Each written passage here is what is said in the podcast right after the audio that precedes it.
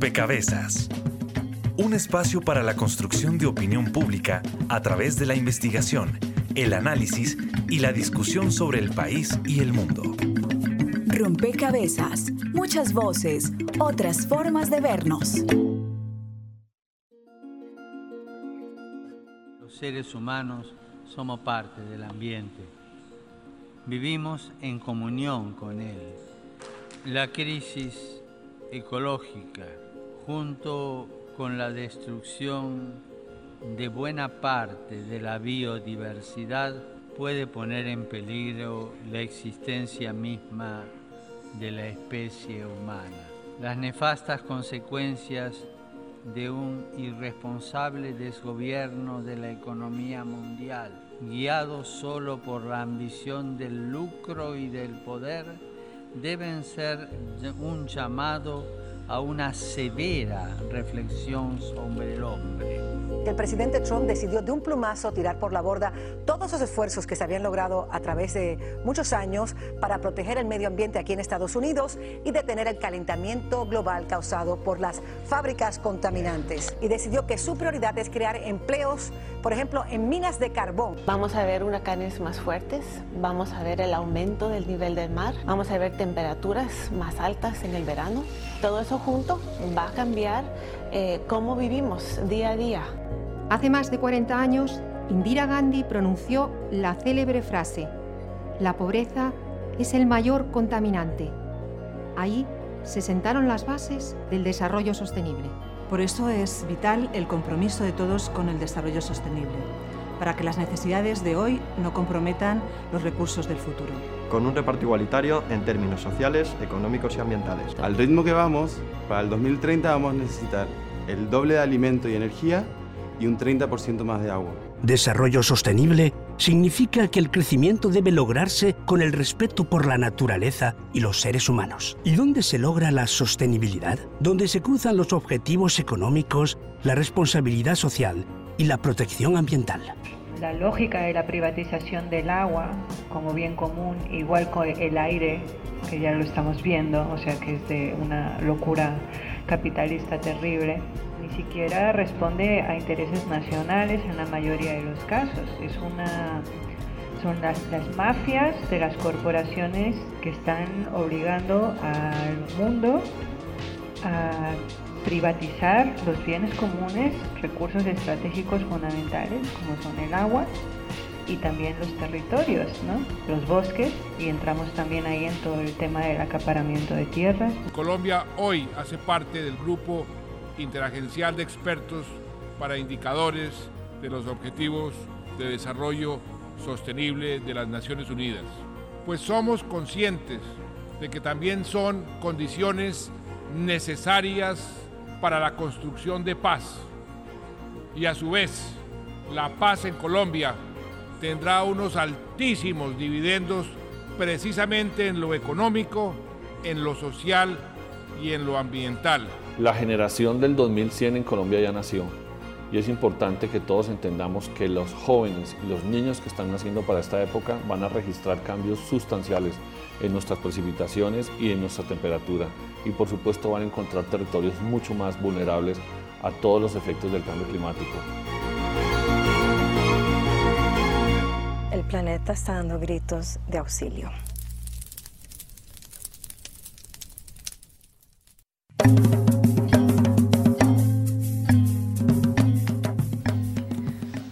Saludo a todos los oyentes, a todas las personas que se conectan y sintonizan a esta hora. Rompecabezas, muchas voces, otras formas de vernos. El planeta está dando gritos de auxilio. Con esto cerraba en la introducción a este programa que quiere dedicarse em, este, este tiempo a pensar y a reflexionar sobre el desarrollo sostenible. Em, me encontré, digamos, en la investigación sobre el tema una conferencia, un conversatorio que se realizó el año pasado, en donde el economista Alberto Acosta decía que el desarrollo es una suerte de espejismo, un fantasma detrás del cual corre la humanidad. Decía él que no había en toda la historia de la humanidad una idea tan potente como el desarrollo. Y, creo que sobre eso valdría la pena mm, empezar esta conversación como una idea se convierte en una idea fuerza para la humanidad. Dedicaremos el programa a comprender el contexto en el que surge este concepto de desarrollo sostenible, em, pero también a identificar cómo este concepto se ha aplicado en el contexto latinoamericano y en específico en el contexto colombiano, cómo aplica y qué efectos ha tenido. Bienvenidos a este nuevo rompecabezas. Estaremos con ustedes quien les habla, Mónica Osorio Aguiar, y en las redes sociales, Daniel Garrido. Hola Mónica, saludamos a todas las personas que nos escuchan a través de Javeriana Estéreo 91.9. Recuerden que en este programa ustedes pueden sumar una ficha a este rompecabezas dándonos su opinión sobre lo que estamos discutiendo hoy acá. Pueden hacerlo a través de nuestras redes sociales. En Facebook nos encuentran como Rompecabezas Radio y en Twitter como Rompecabezas, reemplazando la O por un cero. También aprovechamos para saludar a todas las emisoras aliadas que nos permiten llegar a los diferentes territorios de nuestro país. Saludos a nuestras emisoras aliadas. Nos escuchan en Putumayo, Nariño, Valle del Cauca, Caldas, Chocó, Antioquia, Córdoba, Atlántico, Tolima, los Santanderes y en Bogotá. En todo el país a través de la red de Radio Universitaria de Colombia. En Venezuela por el Instituto Radiofónico Fe y Alegría. En América Latina por la Asociación Latinoamericana de Educación Radiofónica ALER. Y en el mundo entero por javerianaestereo.com y SoundCloud como rompecabezas-programa-radial. Bueno, pues para comenzar deberíamos hablar un poco del mismo término de desarrollo sostenible. ¿Qué, ¿Qué, es este término? ¿Por qué surge y a qué se refiere con desarrollo sostenible? Y en qué momento este desarrollo, esta idea del desarrollo se convierte en el paradigma eh, que perseguimos la humanidad. Para ello quisiera darle la bienvenida a María Alejandra Vélez. Ella es profesora de la Facultad de Administración de la Universidad de los Andes. Bienvenida María Alejandra. Eh, bueno, gracias y gracias por la invitación. Eh, a ver, ¿por dónde comenzar? Quizás decir que esta idea del desarrollo sostenible surge, digamos, em, por la crisis ambiental y social, digamos, que genera una idea de desarrollo basada exclusivamente en crecimiento. Entonces, digamos que ese paradigma que estuvo ahí como implantado durante tanto tiempo, em, hace 40 años quizás, empieza a surgir ese término de desarrollo sostenible donde el elemento clave, creo yo, es reconocer que hay unos límites eh, ambientales, que estamos en un solo planeta eh, y digamos que la dimensión ambiental sí está en el corazón de ese concepto de desarrollo sostenible porque es reconocer, digamos, unos límites ecológicos, unos límites ambientales del planeta. Y pues cuestiona esta idea de desarrollo como crecimiento y pues intenta resolver la crisis ambiental y social. Ahora que lo haya logrado es otra cosa, pero empieza como ese discurso a plantearse. No es homogéneo, hay muchas versiones de desarrollo sostenible que me imagino que iremos a discutir. Em, pero yo creo que ese es el origen, ¿no? Pues no, empieza con la Comisión Brundtland, etcétera. Y yo creo que ahora se ha revitalizado con el lanzamiento de los ODS de, Naciones Unidas, ¿no? El desarrollo, digamos, ha tenido diversos apellidos, no solo el sostenible, que nos lleva a que este sea el apellido que tiene hoy. Sí, yo ahí quisiera darle la bienvenida a Andrés Ibáñez. Él es profesor del Departamento de Arquitectura de la Universidad Javeriana, es cofundador de la Red de Colombiana de Infraestructura Verde, que lleva a que el apellido que reciba hoy el desarrollo sea sostenible. Hola Mónica, muchas gracias por la invitación. Un placer estar acá. Antes de referirme a ese apellido sostenible, quisiera hablar del apellido anterior, y es económico. Digamos, en los años 70, la fórmula de la felicidad aludía al desarrollo económico. Digamos que había un país en ese momento que encarnaba ese modelo de desarrollo, es decir, la fórmula de la ecuación era básicamente, si un país quiere ser feliz, tiene que desarrollarse económicamente. Estados Unidos encarnaba ese modelo hasta que en los años 70 comienza a haber una crisis muy práctica, de carácter muy práctico, y es los jeques árabes dijeron, se nos va a acabar el petróleo. Resulta eh, que con esa, eh, digamos, recorte en las reservas de petróleo, eh, pues los líderes mundiales entran en un nerviosismo bastante fuerte porque, digamos, en ausencia de ese motor, de, ese, de esa batería para producir y potenciar el desarrollo económico, pues no era posible mantener la felicidad, digamos, bajo esa fórmula.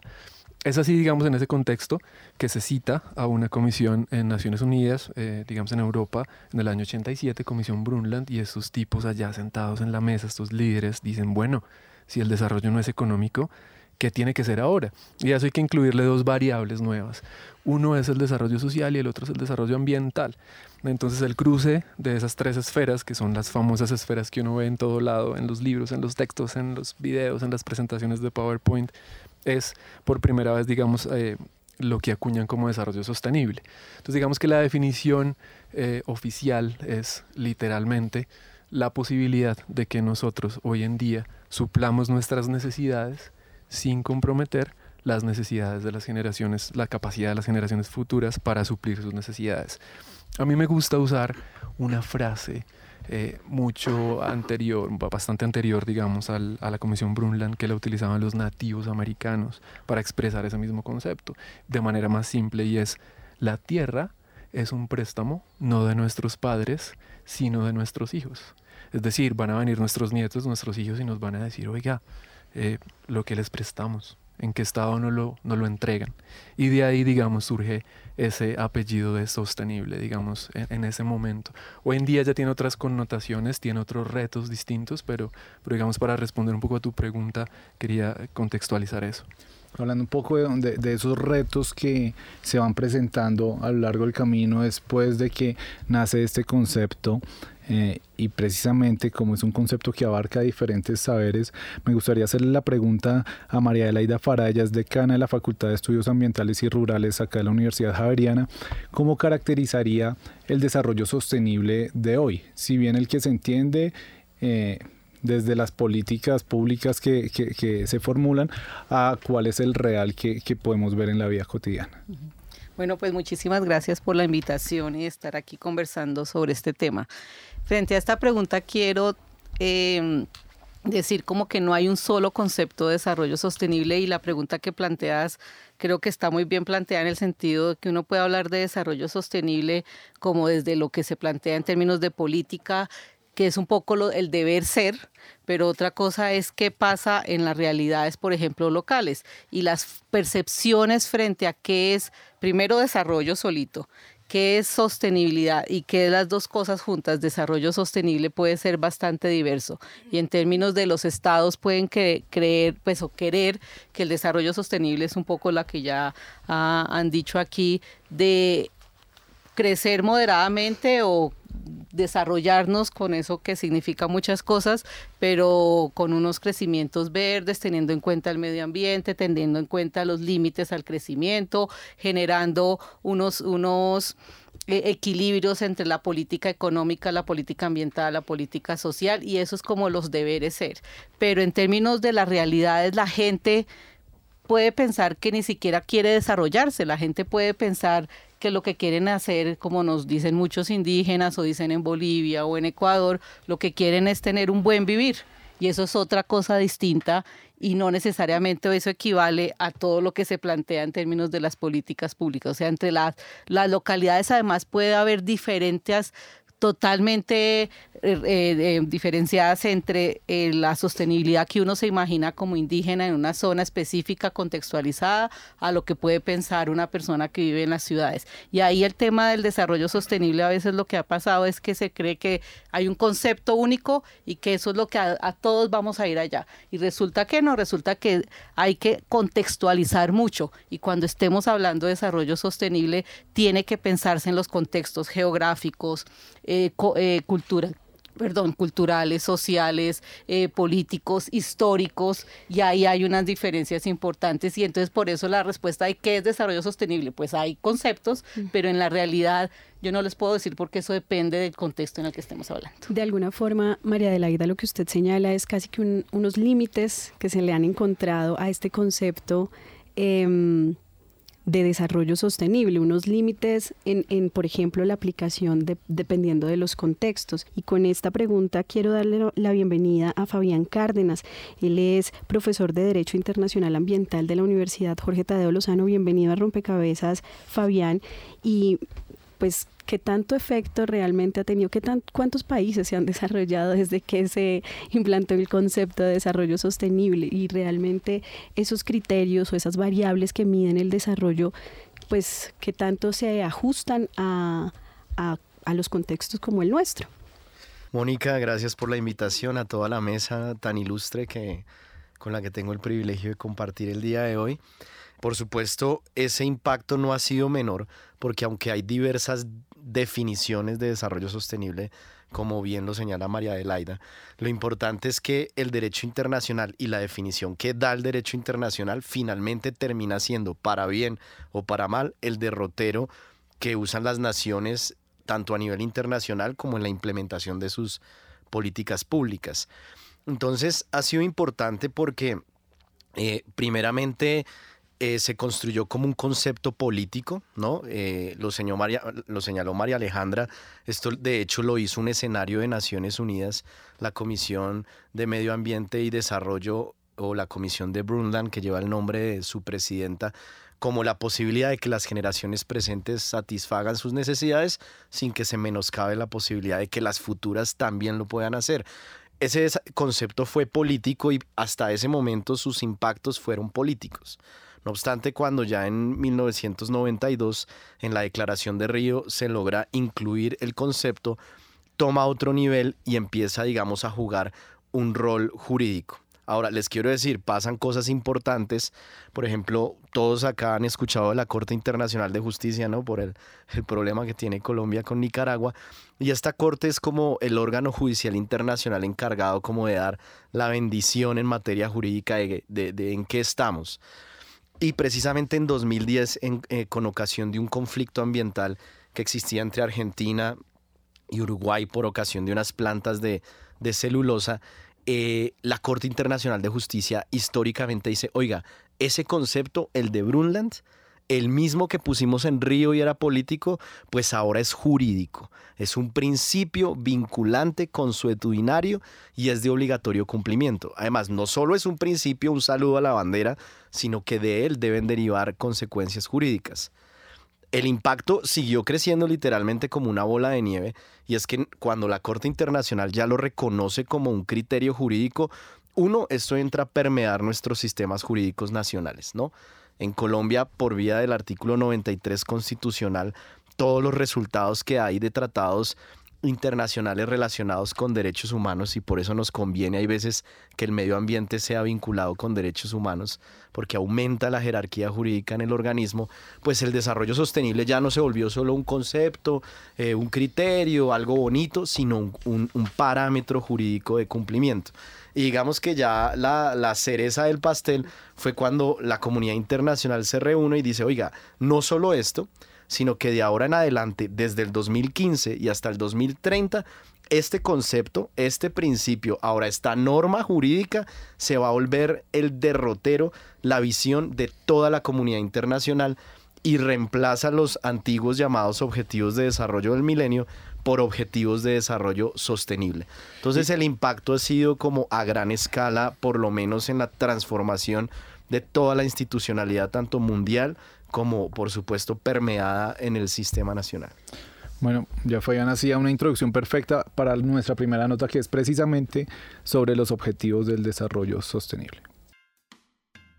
En palabras de las Naciones Unidas, los Objetivos de Desarrollo Sostenible son un llamado universal a la adopción de medidas para poner fin a la pobreza, proteger el planeta y garantizar que todas las personas gocen de paz y prosperidad. 193 países del mundo, entre estos Colombia, se comprometieron a cumplir con los 17 puntos, también conocidos como Objetivos Mundiales. Los Objetivos de Desarrollo Sostenible son Erradicar la pobreza, poner fin al hambre y a la desnutrición, conseguir una cobertura universal de salud, lograr una educación inclusiva y de calidad, garantizar el fin de la discriminación a mujeres y niñas en todo el mundo, conseguir el acceso universal al agua potable, segura y asequible, contar con energía limpia, lograr empleo pleno y productivo y un trabajo decente para todos los hombres y mujeres, reducir la brecha digital, reducir las desigualdades y promover la inclusión económica, mejorar la seguridad y la sostenibilidad de las ciudades, lograr una producción y consumo responsables. El efecto consumo domina al efecto eficiencia. Apoyar a las regiones más vulnerables a adaptarse al cambio climático y limitar el aumento de la temperatura global. Ordenar y proteger de manera sostenible los ecosistemas marinos y costeros de la contaminación terrestre. Conservar y recuperar el uso de ecosistemas terrestres como bosques, humedales, tierras áridas y montañas. Reducir todas las formas de violencia y encontrar soluciones duraderas a los conflictos y a la inseguridad. Mejorar la cooperación norte-sur y sur-sur apoyando los planes nacionales en el cumplimiento de todas las metas. Informa para Rompecabezas María Alejandra Navarrete. Los Objetivos de Desarrollo Sostenible son una continuidad de los Objetivos de Desarrollo del Milenio. Eh, hay algunos que se superaron en, digamos, en la versión anterior, eh, otros que siguen siendo un reto. Em, pero ahí quisiera que empezáramos a analizar cómo estos objetivos marco de alguna forma eh, responden sí a dinámicas nacionales, como Colombia, por ejemplo, que fue además uno de los países que impulsa estos objetivos de desarrollo sostenible. Em, toma decisiones coherentes en sus políticas nacionales. Y ahí quisiera pues que empezáramos, María Adelaida, con usted a, pensar cómo Colombia ha tomado decisiones que favorecen, digamos, ese cumplimiento de objetivos, pero también qué retos se presentan para el país en ese sentido. Sí, hay una cosa importante que mencionar. Primero es que inclusive Colombia fue pues como una de las que lideró eh, la propuesta inclusive de, de los ODS eh, o sea, Colombia lideró ese proceso y es muy interesante que lo haya hecho y entonces eso en cierta medida uno puede decir, ah, bueno, ahí puede haber coherencia entre lo que quiere Colombia como política nacional y lo que planteó a nivel internacional y que muchas naciones le hicieron eco. Entonces eso es como un primer punto, entender que la Colombia es como muy líder en eso. Lo otro ahí sí ya el hecho de pasar, de tener todos estos objetivos, 17 objetivos muy bien planteados y muy bien bonitos en cajitas y en colorcitos, que tanto se están planteando y qué tanta coherencia hay con la política pública colombiana. En algunas cosas sí, pero en otras no. Por ejemplo, en el tema inclusive de género, que es uno de los temas que yo trabajo, en los, en los objetivos del milenio, eso estábamos muy atrasados y en los análisis que se hicieron recientemente de cómo íbamos en los ODS, precisamente, por ejemplo, el tema de género es de los que está más atrasado en relación con los otros objetivos. Y, ahí es que uno dice, bueno, aquí en Colombia, por ejemplo, en ese tema, hay muchas políticas de género y hay muchas acciones y hay muchos eh, planes muy concretos para que las mujeres eh, para empoderar mucho más a las mujeres y para generar más equilibrios de género, pero finalmente no solamente se necesita coherencia en las políticas, sino también en que los cambios culturales también ayuden. Y eso no siempre se da. O sea, no necesariamente se necesitan acciones de política pública, que por supuesto se necesitan, pero se necesitan también muchos cambios a niveles locales, a niveles culturales que las políticas públicas ayudan, pero no necesariamente. Entonces ese es uno de los ejemplos, solamente el tema eh, de género, pero en otros, por ejemplo, en el tema de educación se hacen muy buenas, eh, se hacen políticas, pero muchas veces el tema es que las políticas son muy de gobierno y poco políticas de Estado, y entonces dejan de tener continuidad. Entonces políticas que están muy eh, empoderadas, cuando cambia el gobierno, se caen. Entonces, el tema de llegar a, los objetivos y a las metas que se tienen es muy difícil. Entonces, no siempre hay una coherencia muy clara entre lo que se plantea como, como metas en términos de todos los objetivos, los 17 eh, objetivos, y hay desigualdades entre eso. Y lo otro es que entre los ODS hay que tener muy claro que entre ellos se relacionan. Entonces, que puede ser que hay unas políticas que van a favor de uno, pueden generar, eh, van en contra de otros, o pueden ayudar a varios, pero a veces van, favorecen unos, pero van en contra de otros. Entonces eso hay que medirlo bien y en eso todavía estamos muy atrasados, sobre todo en ver las relaciones entre los ODS. Sí, eh, precisamente sobre esa forma de desarrollo le preguntamos a nuestros usuarios en Twitter, ¿Colombia se desarrolla de manera sostenible? sí 0%, no 100%. O sea, nadie de nuestros usuarios por lo menos considera que nos desarrollamos de manera sostenible. En ese sentido, quisiera preguntarle a Andrés Ibáñez, ¿cómo ve usted el desarrollo de Colombia? ¿Cree que eh, se está haciendo un desarrollo sostenible enfocado en algún aspecto o en lo absoluto y hay todo por trabajar? Bien, yo quiero ahí articularme un poco con la idea de una política de gobierno versus una política de Estado que mencionaba ahorita María Adelaida.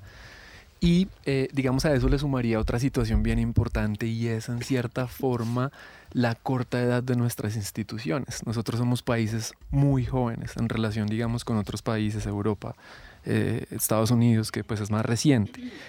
Entonces digamos desde el punto de vista urbano, por ejemplo, yo soy arquitecto, eh, mirábamos un poco el estado del arte de la urbanización en Colombia resulta que en dos generaciones solamente pasamos de ser un país eh, con el 70% de población rural y 30% de población urbana a la tendencia totalmente opuesta. En dos generaciones, es decir, hoy en día hay 70% de la gente viviendo en ciudades y 30% en el entorno rural. Es un proceso muy acelerado, solamente dos generaciones. Entonces resulta que los cambios, eh, digamos, suceden a una velocidad más rápida que la velocidad de creación de nuestras instituciones. Ahí hay un reto muy importante, porque resulta que nosotros todavía estamos viendo cómo instrumentalizamos y operativizamos las instituciones nuestras. Tenemos una constitución hermosísima, sacamos pecho porque en el papel es una de las mejores del mundo. Nuestros planes de ordenamiento territorial también tienen mucho que, que aportarle, digamos, a los planes de ordenamiento territorial en otras partes del mundo, pero a la hora de aplicarlos digamos, versus esa, esa corta de nuestras instituciones es donde está el reto. Eh, ¿Qué ha pasado en materia de infraestructura, digamos, urbana? Han habido tres momentos importantes. El primer momento en el que ha habido una apropiación del territorio, una migración del campo hacia la ciudad, esta migración ha estado alimentada por el motor, digamos, del crecimiento económico y también por un fenómeno de violencia, digamos, que ha desplazado a la gente hacia las ciudades. Entonces han habido unas aglomeraciones impresionantes de gente en capitales de departamento fundamentalmente, eh, y esto ha implicado una apropiación ilegal del territorio. Es decir, las familias llegan, a Bogotá, por ejemplo, les, llevan, les llegan 250 familias al día, entre 250 y 300.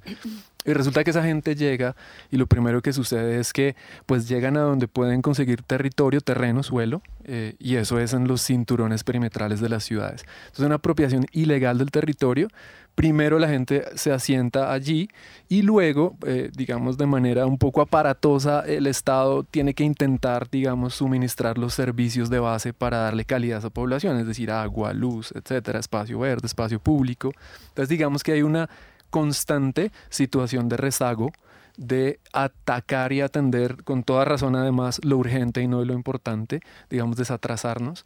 Ese fue el primer momento de urbanización, luego viene un segundo momento de urbanización que es muy reciente, arranca desde el año 93 con toda una generación de normas, incluidos los POTS, y esa segunda etapa eh, es un momento que trata, digamos, de poner sobre la mesa una serie de principios para ordenar el territorio eh, de manera controlada. Ahí surgen los POTS llevamos intentándolo dos décadas. A veces, digamos, no de la mejor manera, pero, pero sí es un ejercicio que ya nos permite capitalizar las primeras experiencias. Han habido errores en los pods. Y ahorita entramos a la tercera etapa, que es la más interesante, y es la segunda generación de pods. Esa segunda generación de pods de planes de ordenamiento del territorio lo que buscan es corregir lo que se hizo mal en la primera generación de pods y atacar distintas escalas de intervención del territorio que tienen que ver con el desarrollo sostenible. Por ejemplo, los spots solamente regulaban áreas metropolitanas, municipios, ahora estamos hablando de planes de ordenamiento departamental, es decir, el territorio en sus regiones requiere organizarse, requiere pensarse de manera específica en relación con el clima, con la región, con la cultura, etc.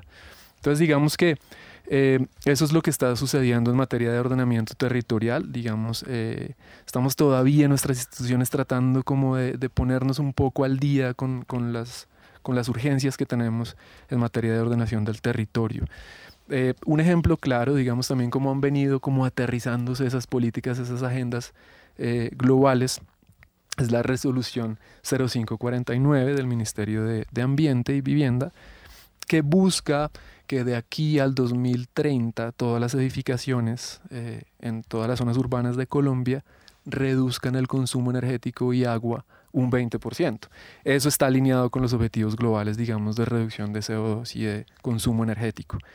Eso es un ejemplo claro, digamos, de cómo se transfiere una normativa que era de carácter global a un contexto local. Estamos ahorita, digamos, atacando uno de los retos más importantes es que no tenemos información de base. Entonces estamos recogiendo información permanentemente, datos de pobreza, datos de consumos energéticos, datos del territorio y tratando de ensamblar unas líneas de base para poder, digamos, cumplir con esos objetivos. Una de las, de las ideas que ha quedado en esta mesa es... Eh, digamos, el papel de las instituciones, el papel del Estado, pero María Adelaida en una de sus intervenciones decía, hay también que hacer una apuesta muy grande por hacer una transformación cultural. Y ahí yo quisiera eh, que dejáramos eh, una idea, Fabián, em, y es quiénes son los actores entonces que tienen que intervenir para que realmente el desarrollo sea sostenible. Con esa idea vamos a la pausa en este rompecabezas. Fabián. Bueno, muchas gracias. Pues por supuesto hay dos perspectivas, ¿no? Una institucional y otra real institucionalmente la pregunta eh, tiene una respuesta clara y es los estados. Si los estados no se comprometen de manera efectiva, pues simplemente ese desarrollo pues no, no va a ser claro.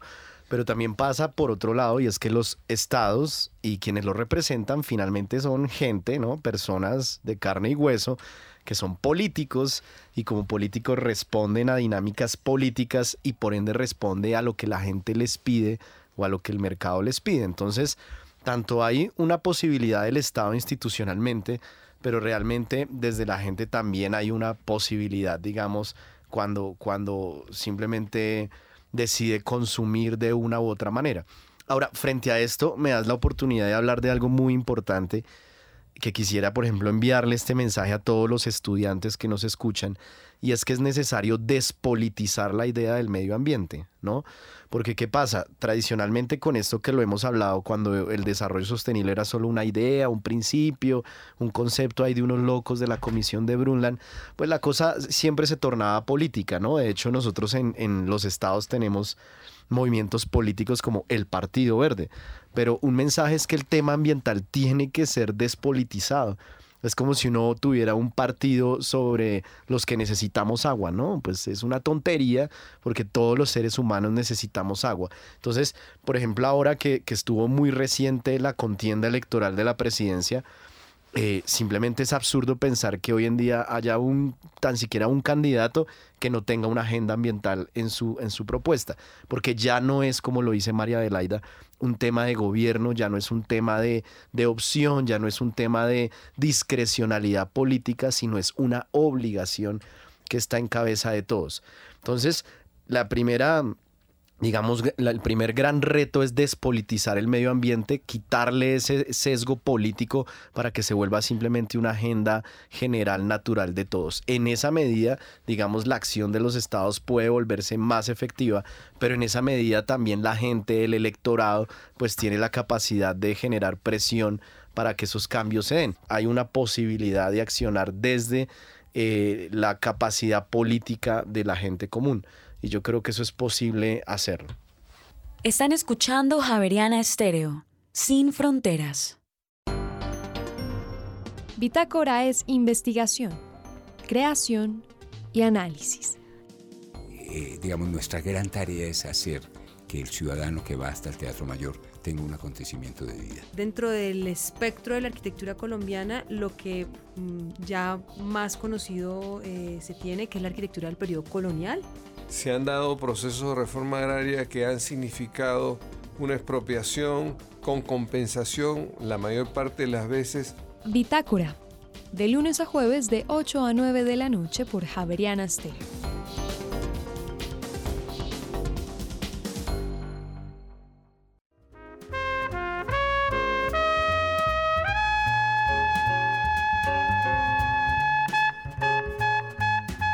Jazz no es una música de compositores, es una música de intérpretes.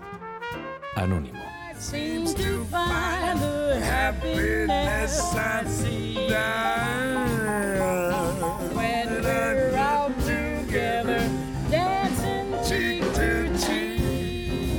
Javeriana Estéreo. Sin fronteras.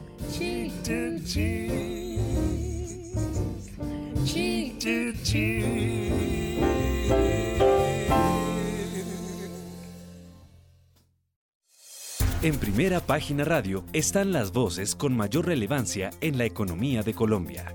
Codirector del Banco de la República, el doctor José Antonio Campo. Colombia tiene una de las peores distribuciones de ingresos del mundo. Eh, es cierto que durante la administración de Santos hubo una mejoría, pero eh, digamos esa mejoría no logró revertir el deterioro que se había experimentado en Colombia durante los años 80 y 90. Hablan los analistas con mayor experiencia en el mercado. Juan Pablo Espinosa, jefe de investigaciones del Bancolombia. ¿Cómo lograr ese, eso que yo creo que todo el mundo está de acuerdo con el tema eh, fiscal ahora que tenemos ante sí la perspectiva de tener que ajustar las finanzas públicas de una manera mucho más grande? Primera página radio de lunes a viernes de 6 a 8 de la mañana por Javeriana Estéreo. Están escuchando Javeriana Estéreo, sin fronteras. regresamos a Rompecabezas, muchas voces, otras formas de vernos.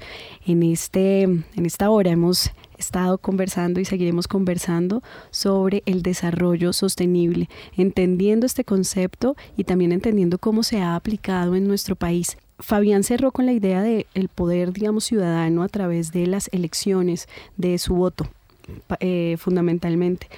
Em, pero bueno, sigamos conversando sobre eso. María Alejandra, usted quería sumar a, la idea de, quiénes son los actores que intervienen en una ficha en este rompecabezas.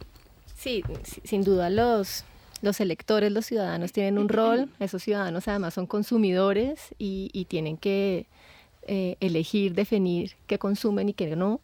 Y, entonces ahí el siguiente actor muy importante es obviamente el sector privado y el sector productivo. Eh, difícilmente se va a materializar el desarrollo sostenible si no hay eh, un sector privado que incorpore unos principios básicos sociales y ambientales.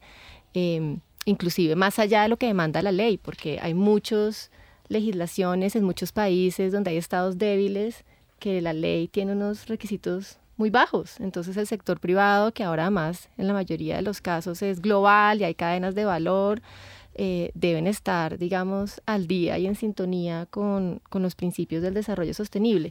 Y ahí es un tema de, el, gobierno, el Estado, mejor exigiéndole al sector privado que cumpla con unos principios, pero por el otro lado también del mercado, los consumidores eh, haciendo lo mismo.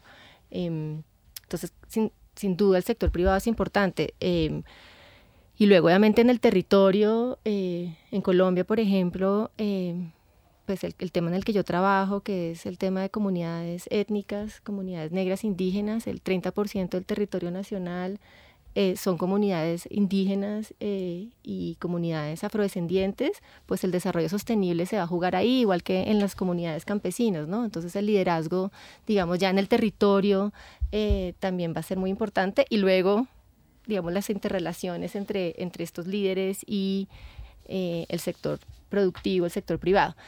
Em, y por supuesto la, pues la academia, ¿no? La academia tiene que estar respondiendo a, a investigar, y a entender los mecanismos para alcanzar los objetivos de desarrollo sostenible. ¿Puedo hacer una cuña? eh, vamos a lanzar desde la Universidad de los Andes el Centro de los Objetivos de Desarrollo Sostenible en alianza con varias universidades, incluyendo nuestros aliados de la Javeriana.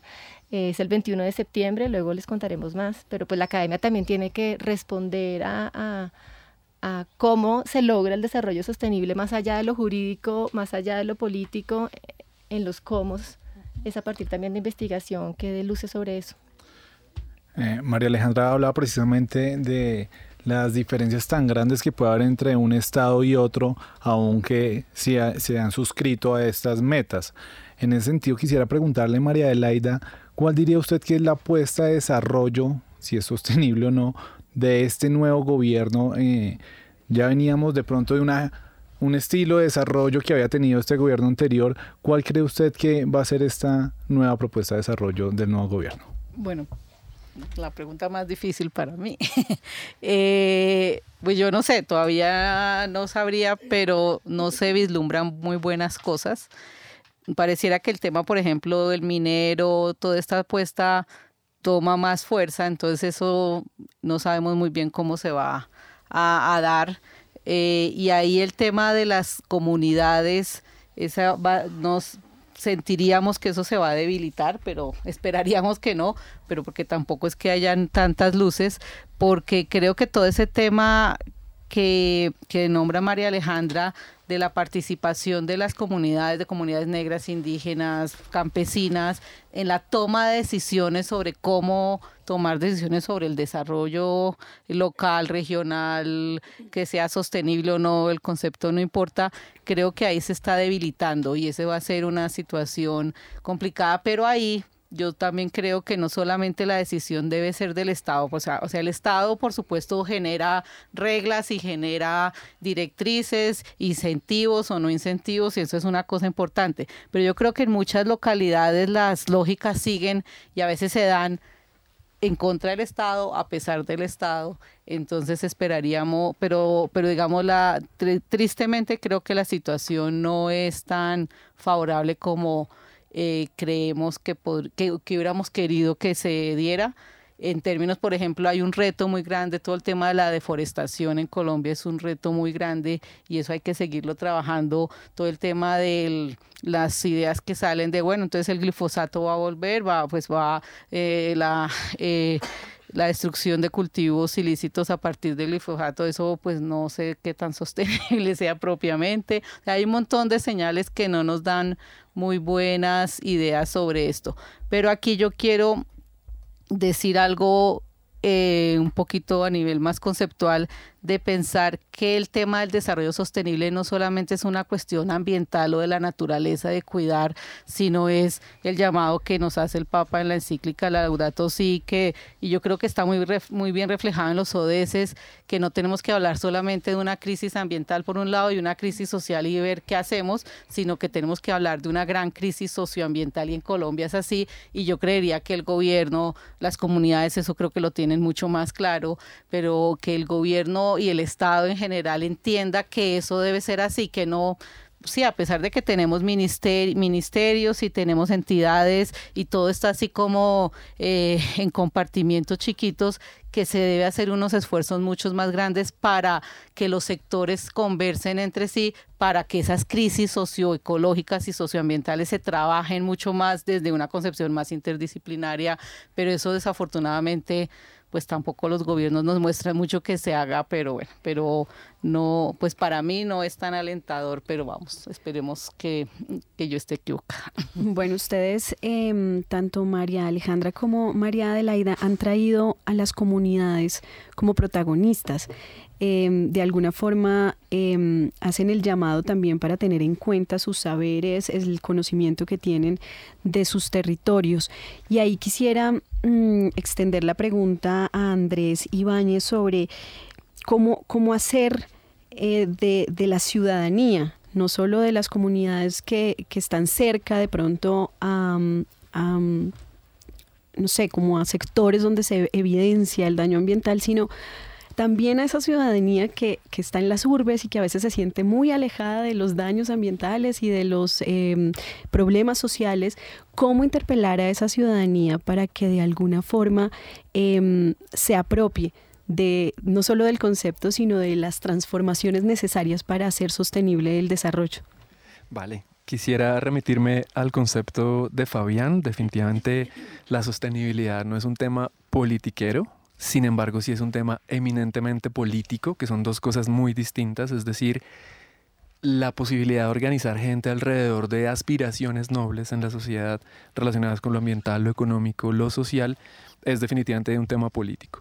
Eh, obviamente digamos que está muy de moda y es una tendencia a hablar de iniciativas bottom-up, es decir, desde la comunidad, desde la ciudadanía, empoderar diferentes sectores eh, que no necesariamente hacen parte del gobierno. Y esto digamos que está sobre la mesa, es uno de los retos eh, más importantes en materia de desarrollo sostenible. Te voy a dar un caso, Mónica. El caso de la Red Colombiana de Infraestructura Verde precisamente. Y es ¿Qué pasaría si yo te dijera que un constructor tiene la posibilidad de impactar de manera positiva el medio ambiente de la ciudad con su edificio? Es decir, imagínate un constructor que con su edificio limpie el aire, capture material particulado, evite las inundaciones en la ciudad, luche contra el efecto isla de calor o el efecto, digamos, de calentamiento de las ciudades, produzca energía limpia, trate el agua, eh, pues es una idea que uno diría, uy, ¿cómo así? Eso, esa maravilla, ¿cómo se logra? Un privado haciendo todas esas maravillas.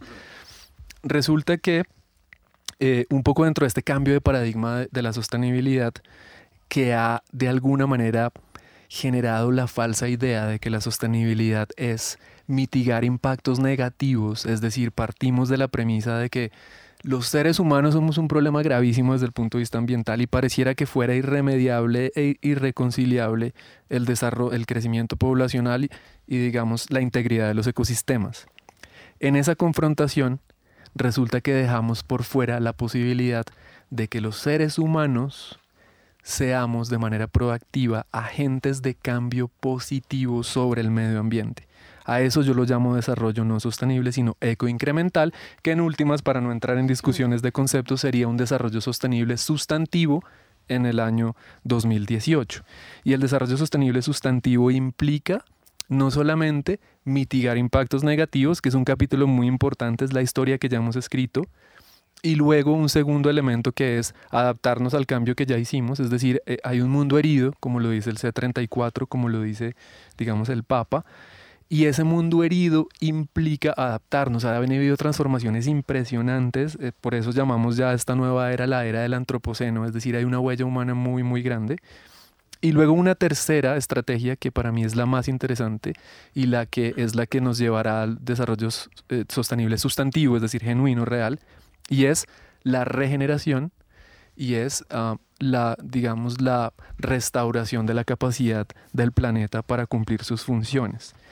Entonces ahí es muy importante entender que la gente puede ser un agente positivo de cambio. Ese es el caso de Recibe, la Red Colombiana de Infraestructura Verde. Resulta que con un techo verde, que es una tecnología que busca una solución técnica natural sobre los edificios, pues con ese techo verde se pueden lograr muchos de los objetivos que te comentaba ahora en materia de aire, de clima, de comida, de energía. Y resulta que Colombia tiene instalados en los últimos ocho años 300 mil metros cuadrados de techos verdes sin ningún tipo de incentivo, digamos, del sector público. Si yo te dijera, Mónica, esos 300 mil metros cuadrados de techos verdes capturan el equivalente a ocho piscinas olímpicas de agua lluvia al año en Bogotá. Es decir, estamos dejando de inundar el Tunjuelito, el Fucha, el Salitre o el Torca, que son las cuatro cuencas de Bogotá que recogen el agua lluvia pues ocho piscinas olímpicas menos que están entrando ahí, es decir, esos privados que tienen techos verdes en sus edificios, están teniendo la capacidad de mitigar todos estos problemas. Entonces Recibe surge como una red, una red de ciudadanos que agremian no solamente académicos, profesores, eh, entusiastas, eh, gente que está en el sector público también y gente en el sector privado, es decir, gremios y resulta que esta red ha producido el mercado de infraestructura verde de mayor crecimiento en los últimos ocho años en América. Pero yo quiero, digamos, para cerrar y no extenderme más, eh, digamos, la palabra interesante acá es la palabra red. Es decir, ya habíamos llegado a la conclusión que las instituciones evolucionan muy lento en Colombia, que estamos en un proceso de aprendizaje de consolidar esas instituciones y que las, las acciones de desarrollo sostenible requieren urgencia, requieren rapidez Y lo que hay que hacer es formar redes, redes que empoderen a los ciudadanos eh, de diferentes, digamos, orígenes socioeconómicos, de diferentes áreas del conocimiento, para producir cambios incrementales, es decir, cambios positivos de a poquito que vayan generando un, un mejor ambiente y pues un desarrollo más sostenible. Bueno, precisamente en esas iniciativas y esas acciones que eh, nos han hablado casi todos durante el programa, que se generan desde diferentes puntos para lograr ese buen vivir, ese bienestar en la sociedad. Eh, quisiera preguntarle a cada uno de ustedes qué se entiende por ese bienestar hoy en día, cuál es el bienestar que le debemos apuntar si queremos que haya un desarrollo sostenible y una posibilidad de bienestar para la siguiente generación. Podemos arrancar con Fabián el, el, tema detrás de toda la institucionalidad y de todas las iniciativas como la que Andrés es una posible crear redes, pero yo digo, aún las redes, aún las mejores propuestas de innovación y sostenibilidad no funcionan si no hay un cambio cultural.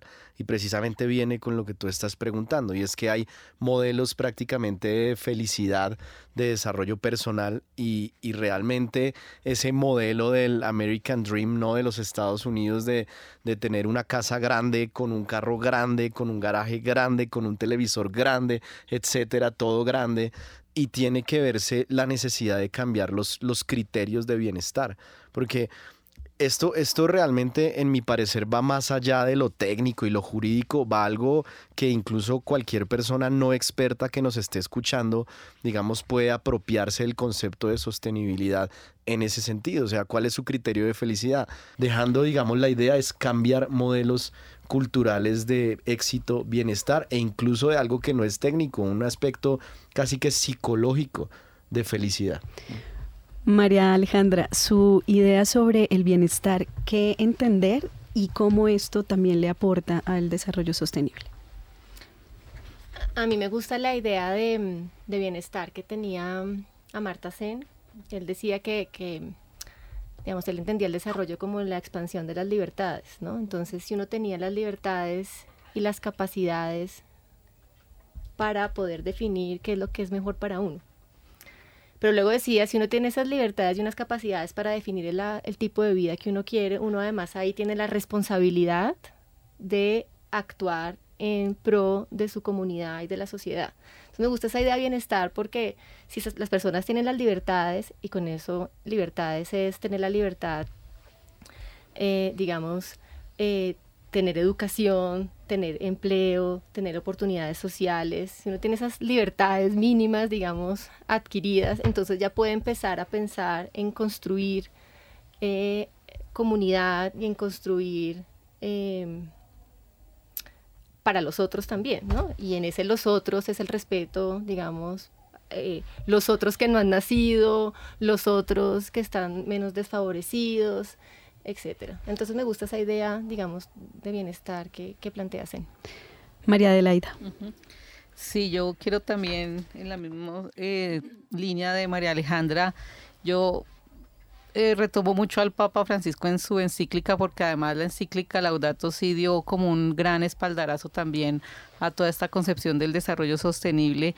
Y ahí creo que para mí el tema de bienestar lo ato mucho a lo que otros hablan, es más de buen vivir y a tener criterios éticos. Claro, eso tiene muchas connotaciones, pero es que creo que la sostenibilidad a veces o el desarrollo sostenible se crea, se queda como en entonces hay que consumir menos, hay que, o lo que sea, digamos, como cuestiones de prácticas que por supuesto son, pero detrás de todo eso hay criterios éticos, porque si los criterios éticos y el sustento ético no está, que está relacionado con cambios culturales y todo, eso se puede desmoronar muy fácilmente. Entonces es como que, que la cuestión ética que además los ambientalistas tradicionales los viejitos que llamamos ambientalistas cuando ellos oyen hablar, por ejemplo, de es que la sostenibilidad es un negocio es para ellos dicen es que eso no debe ser así porque eso se está perdiendo, la, o sea, claro, puede ser un negocio, pero si eso no tiene un sustento ético en términos de entender la solidaridad de las personas, un poco el Papa en buena parte de la encíclica dice,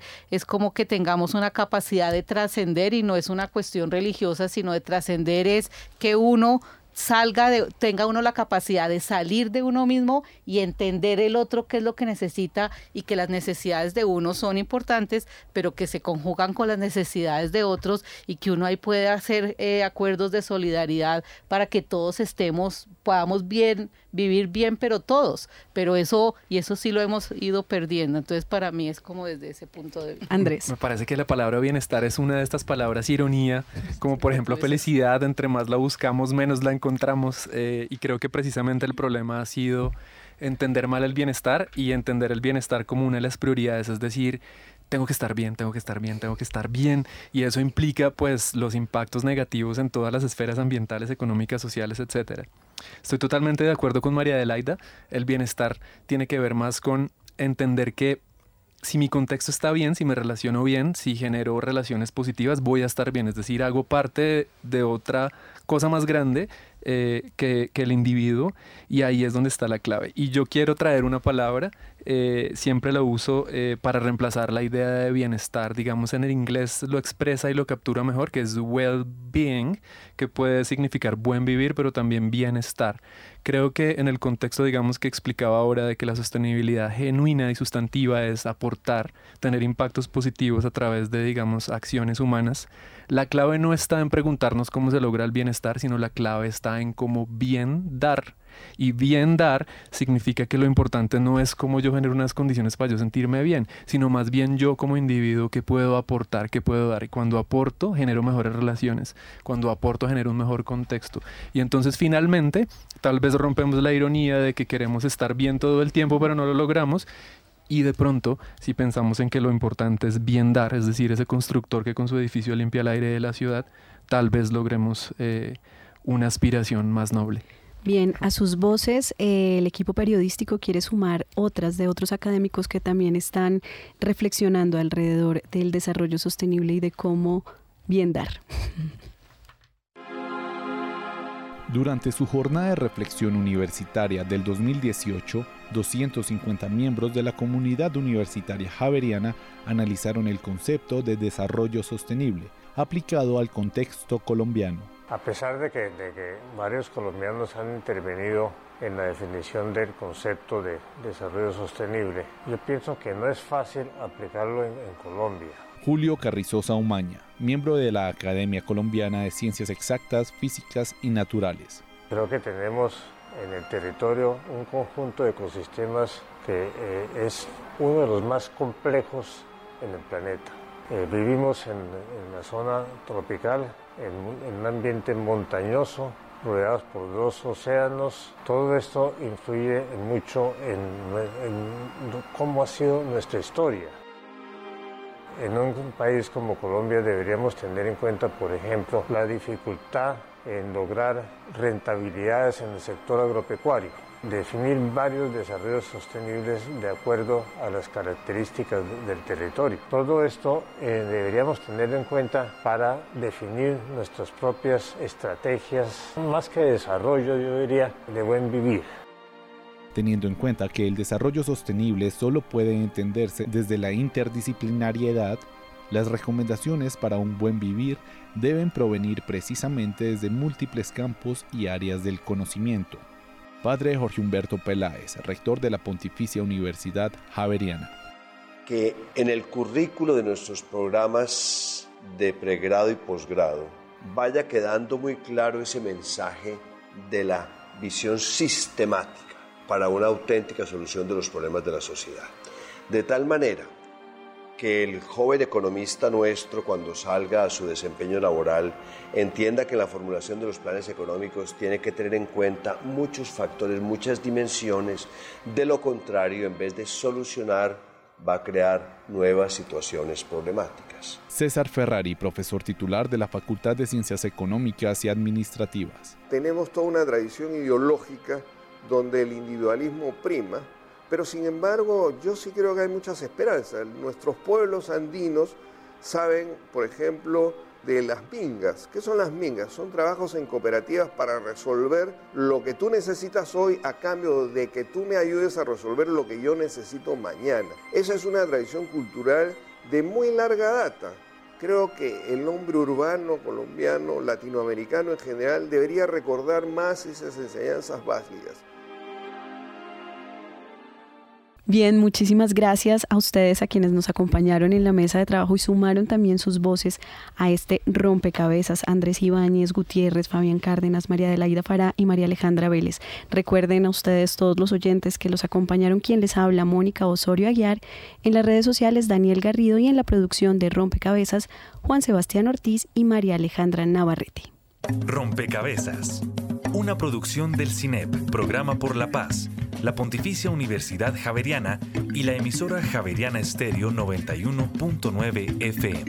Rompecabezas, muchas voces, otras formas de vernos.